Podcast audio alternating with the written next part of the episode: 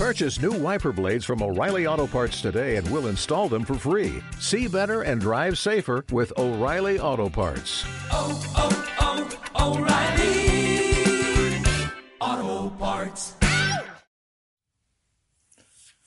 Un texto bíblico fundamental referido a los carismas es el del primer capítulo de la carta a los Corintios de, de San Pablo, el- en el, la primera carta en el capítulo 12, primera carta en Corintios 12.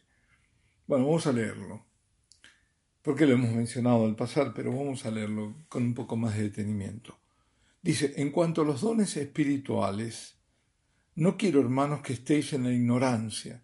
Sabéis que cuando erais gentiles, es decir, paganos, ¿no? Os dejabais arrastrar ciegamente hacia los ídolos mudos. Por eso os hago saber que nadie, hablando con el Espíritu de Dios, puede decir anatema a Jesús, es decir, maldito sea Jesús. Y nadie puede decir Jesús es Señor, sino con el Espíritu Santo. Es decir, es el Espíritu Santo el que nos revela el señorío de Cristo, ¿eh? que Jesús es Señor y que Jesús es Dios. Y luego dice, hay diversidad de carismas, pero el Espíritu es el mismo. Diversidad de ministerios, pero el Señor es el mismo. Diversidad de operaciones, pero es el mismo Dios que obra en todos. Es decir, hace una distinción entre carismas que es el, don en sí espiritual, el ministerio, que es ejercer esos dones, las operaciones, las obras. Y dice, a cada cual se le otorga la manifestación del Espíritu para provecho común, es decir, para beneficio de todos, no para beneficio propio. Porque a uno se le da el espíritu, por el Espíritu palabra de sabiduría, a otro palabra de ciencia, según el mismo Espíritu, a otro fe, el mismo Espíritu, a otro carismas de curaciones, en el único Espíritu, a otro poder de milagros, a otro profecía, a otro discernimiento de espíritus, a otro diversidad de lenguas, a otro don de interpretarlas. Cuando dice fe, no, no se refiere a la fe infusa, a la fe que viene con el bautismo, sino sobre todo también a la fe que viene, la fe firme, la fe llamada carismática, esa fe inamovible. Pero todas estas cosas, dice la sobra, un mismo y único espíritu. Es decir, está diciendo aquí no es un espíritu de caos, es un espíritu de unidad, ¿eh? distribuyéndolas a cada uno en particular según su voluntad. Dios es libérrimo, el espíritu es de Dios, es Dios, entonces lo distribuye como quiere y a quien quiere. Y sigue luego la analogía con el cuerpo para mostrar que todos los carismas son importantes, porque contribuyen a la formación del único cuerpo que es la iglesia y sobre todo los miembros de ese cuerpo que somos nosotros, para mostrar que cada uno es miembro del cuerpo de Cristo y también cada uno tiene su importancia. En, otra carta hará otra analogía del cuerpo, sí, pero a Cristo lo pondrá como cabeza ese cuerpo. Bueno, seguimos. Sigue diciendo en la primera carta a los Corintios, el capítulo 12, pues del mismo modo que el cuerpo es uno, aunque tiene muchos miembros, y todos los miembros del cuerpo, no obstante su pluralidad, no forman más que un solo cuerpo, así también Cristo. Porque en un solo espíritu hemos sido todos bautizados para no formar más que un cuerpo.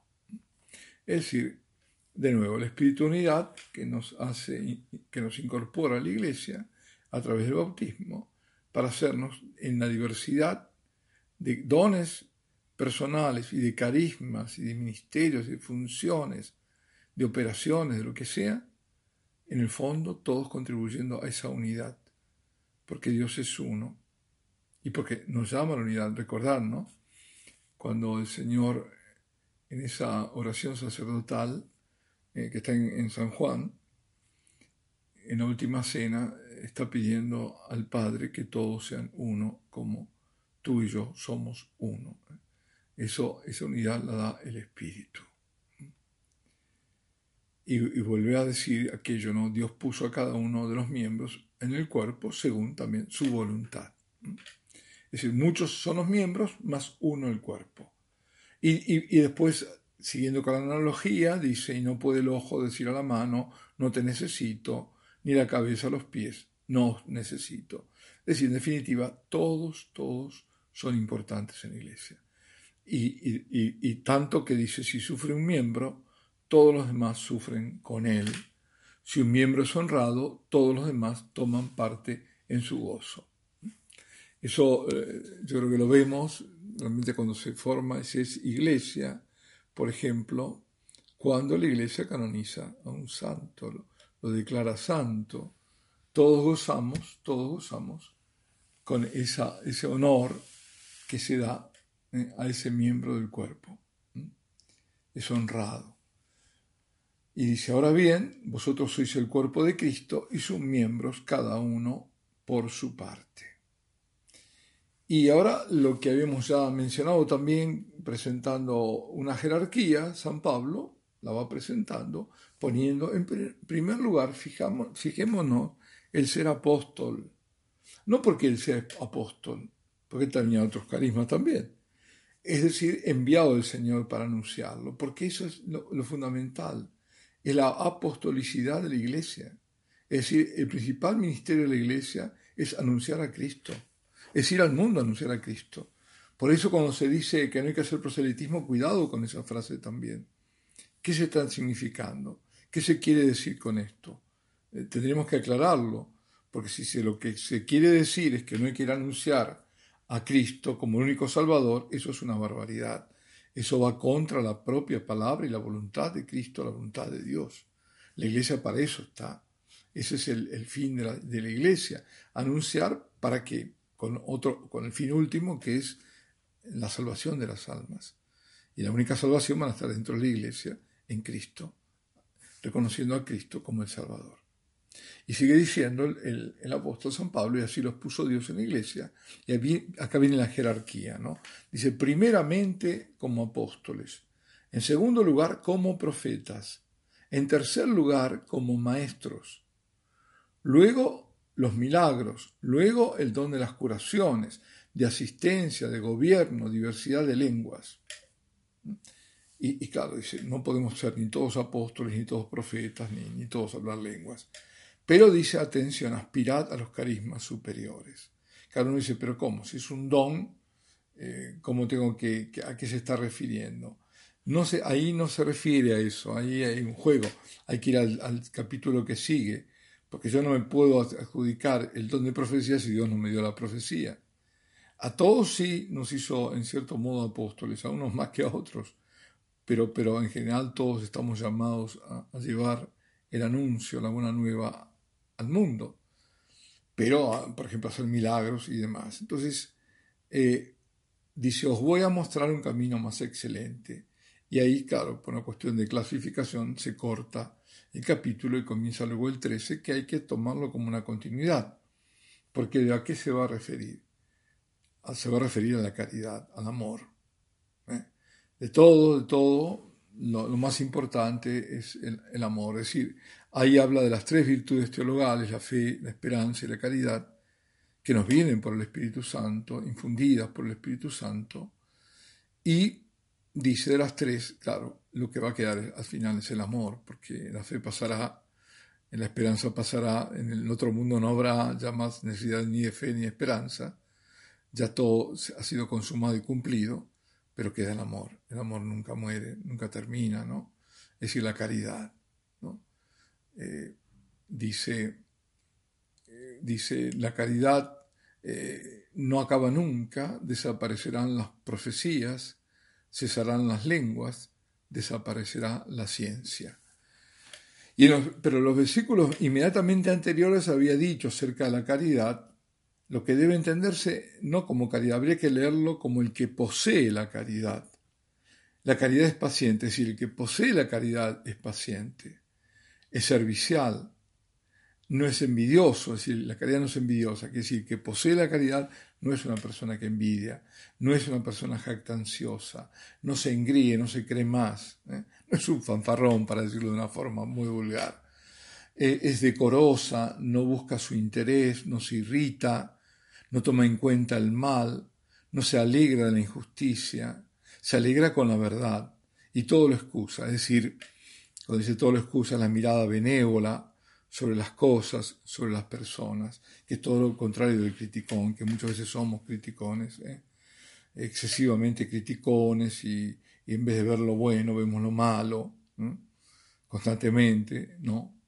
Eh, eso es falta de caridad, tenemos que, me lo digo yo, ¿eh? me lo estoy diciendo a mí mismo, eh, y todo lo dice después, todo lo cree. No es que la persona sea una credulona, sino que no se cuestiona la fe. No se cuestiona la fe. Y, todo lo espera y todo lo soporta. Este es un buen test. Este es un buen test. es un buen test, un examen que podemos hacer confrontándonos con este pasaje de la primera carta a los Corintios del capítulo 13, que son los versículos, creo no equivocarme, del 4 al 7 de la primera Corintios 13. Es un buen test, digo, porque si uno se confronta con ese pasaje, en vez de poner caridad, pone su propio nombre, ahí va a ver si no se irrita, si es decoroso, si todo lo excusa, como decíamos recién, si todo lo cree, si, si todo lo espera, lo soporta. Esto es interesante. Bueno, eh, pero como he comentado, las listas no se agotan, los carismas, eh, o los carismas no se agotan en estas listas, hay más. Existe, por ejemplo, un carisma de hospitalidad. Eh, esto me, es bueno decirlo, ¿no? Al respecto decía el padre Tardif, uno que tiene el carisma de la hospitalidad y recibe visita a la hora de comer, dice, ven a comer, siéntate, ¿no? Y si ve que falta algo, le echa un poco de agua a la sopa o, lo soluciona. Eso es un saber compartir, eso es tener hospitalidad. El, que no tiene ese carisma está muy limitado. Eh, llegas a su casa a la hora de la comida y cuando ya te ven llegar o ven el coche, rápidamente tapan los platos, entras y te dicen, Padre, qué pena si hubiese llegado antes, hubiera comido con nosotros. Y entonces cuando te vas, decía él, sacan sus platos fríos y se lo comen frío. Porque es muy notable que hay personas que tienen el carisma de la hospitalidad y otras que nunca están dispuestas a recibir, a acoger a la gente. Esto lo doy, lo dejo así porque me parece interesante. Y bueno, y antes de terminar, quiero decir, dar el, la punta de lo que vendrá en el próximo audio. Después de hablar de, los carismas como dones espirituales ordenados a la edificación de la iglesia, después de haber mencionado un poco al pasar el modernismo, el neomodernismo, vamos a ver qué se define bajo estos nombres, porque esta justamente es la contracara de la iglesia. Esta es justamente donde el Espíritu Santo no está, donde no está el Espíritu de la verdad, sino está el Espíritu del error. ¿eh? Y, lo que en definitiva lleva es a la destrucción de la iglesia. E incluso lo hacen con el pretexto que la iglesia de, dos mil años no es la de Cristo, y entonces ellos se creen que van a fundar la verdadera nueva iglesia. Y eso sí, no desde afuera, no se, no se van de la iglesia, sino quieren hacerlo socavándola desde adentro. Pero eso vendrá para la próxima. Alabado sea Jesucristo y Ave María Purísima.